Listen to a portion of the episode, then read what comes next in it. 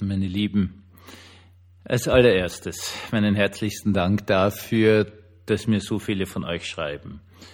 Und ja, ich habe nicht die Power zu antworten.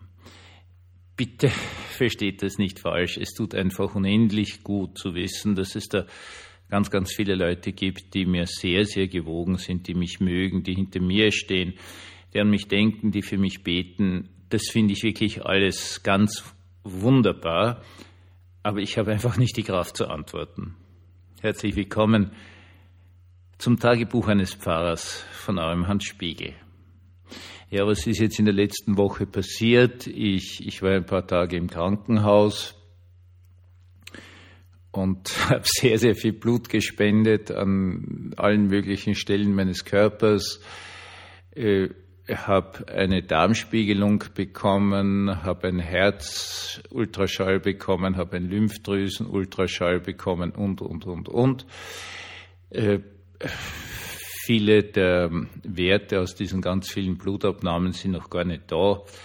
Ich habe ein CT bekommen und äh, Computertomographie des Thorax und des Oberkörpers und ähm, habe jetzt also ein Entlassungsformular, wo zwei bemerkenswerte Dinge draufstehen, nämlich dass auf der einen Seite die Entzündungswerte noch immer so katastrophal sind, wie sie waren.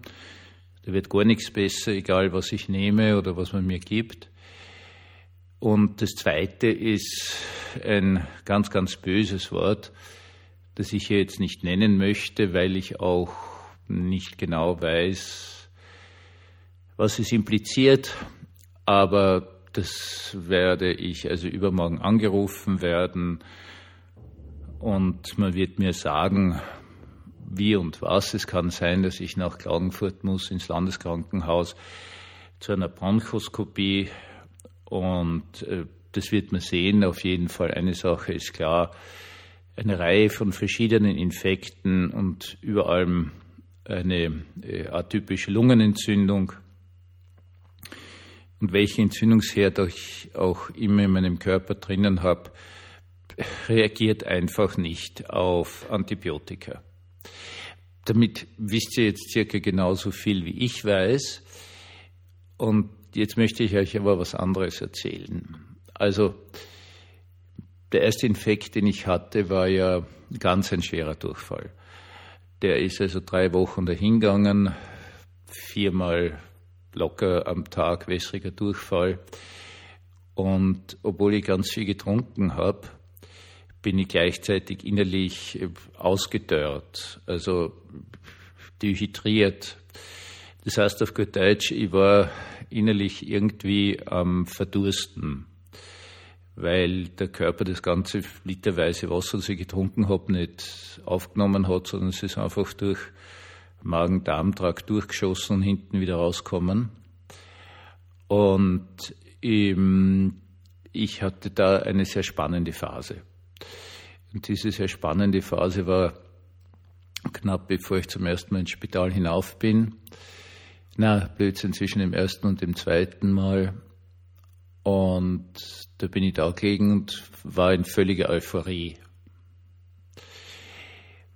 Ihr habt ja ganz, ganz stark auf den einen Podcast von mir reagiert und gesagt, na, es ist ja nicht so weit und na, sie wird nicht gestorben und so weiter und so fort. Äh, das waren wahrscheinlich die ersten zwei Infekte, wo ein sehr spannender Zustand entsteht, nämlich den der Akzeptanz. Und ja, man kann ganz einfach verdursten. Man kann trinken, so viel man will und verdurstet gleichzeitig. Äh, ist so. Ende.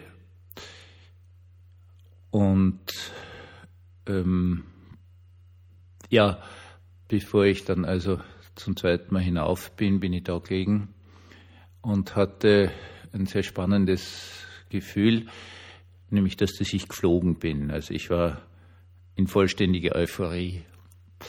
Und diese Euphorie ist eine Sache, die ich natürlich kenne aus den Phasen des Sterbens.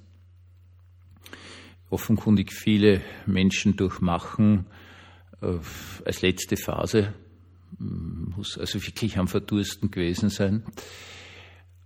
Und ich hätte einfach liegen bleiben können man hätte einfach diese Euphorie, die wirklich großartig ist, kann man sich gar nicht vorstellen, wie großartig die ist. Also du bist einfach absolut glücklich. Du bist glücklich in unvorstellbarster Art und Weise. Dann äh, ausnutzen können, einschlafen können und ja, was auch immer dann geschehen wäre.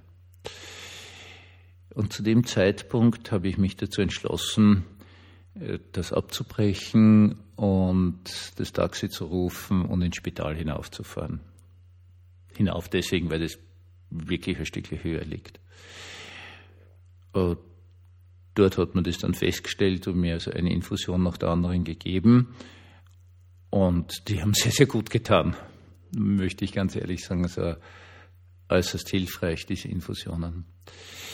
Und was ich dazu sagen möchte, ist, dass es wirklich auch Paare gibt, die zu 100 Prozent zu dem stehen, was sie predigen. Und in meinem Fall war das einfach immer das Glaube, absolut Ja sagen zum Leben bedeutet. Auf jeder Ebene zum eigenen Leben, aber natürlich auch vollkommen klar zu jedem anderen Leben. Der nicht herumtut, sondern sich immer einsetzen wird für das Leben. Und das hat mich einfach in diesem Moment der Euphorie eingeholt. Und dann habe ich gesagt, na, jetzt tust was. Das wollte ich nur sagen. Das ist nämlich Christentum. Absolutes Ja-Sagen zum Leben. Ich danke euch so sehr für eure Hilfe. Ich werde versuchen, jetzt öfter wieder einen Podcast zu machen. Arbeitsfähig bin ich eh nicht. Auf die Straße gehen kann ich de facto auch nicht, liegt meistens so rum, aber meine Gedanken und Gefühle möchte ich schon gerne mit euch teilen. Habt einen gesegneten Abend und seid für all eure Liebe und Zuwendung von ganzem Herzen bedankt.